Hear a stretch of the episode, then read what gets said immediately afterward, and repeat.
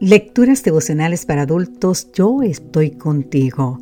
Cortesía del Departamento de Comunicaciones de la Iglesia Dentista del Séptimo Día Gascue en Santo Domingo, capital de la República Dominicana.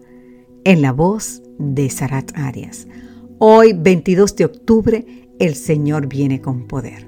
Isaías 40:10 nos dice, miren, Dios el Señor viene con poder y su brazo dominará Miren, ya trae con él su recompensa, ya le precede el galardón.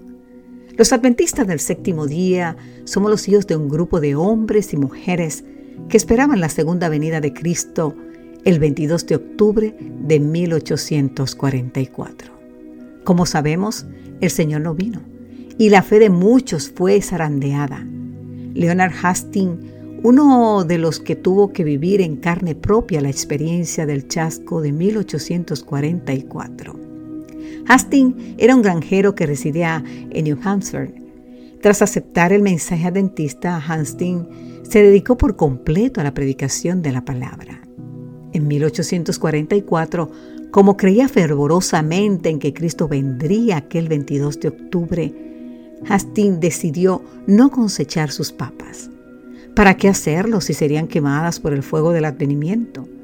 Muchos de sus vecinos se le acercaron y le pidieron cosechar el tubérculo, pero Hastings se oponía a ello. Dos cosas pasaron ese año.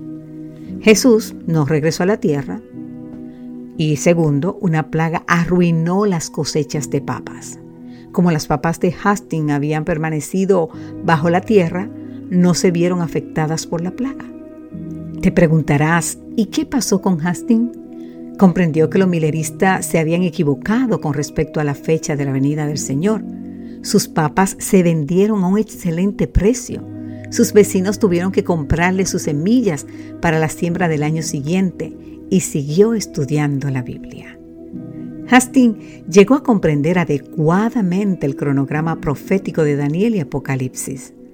La amarga experiencia de octubre de 1844 acabó siendo una bendición para Hastings y su familia. Lo que parecía ser un acontecimiento bochornoso se convirtió en un excelente medio para dar testimonio a la gente de las bondades del Creador.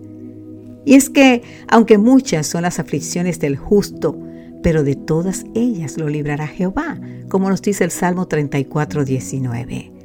Hastings comprendió que esa bendición no solo era para él, sino también para todos sus vecinos. Dios le premió el testimonio de su fe.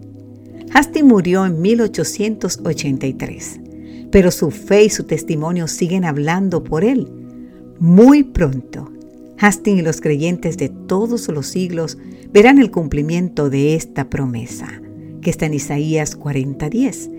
Miren, Dios el Señor viene con poder y su brazo dominará. Miren, ya trae con él su recompensa, ya le precede el galardón. Querido amigo o querida amiga, ese día concluirán todos nuestros chascos. Que Dios hoy te bendiga en gran manera. Amén.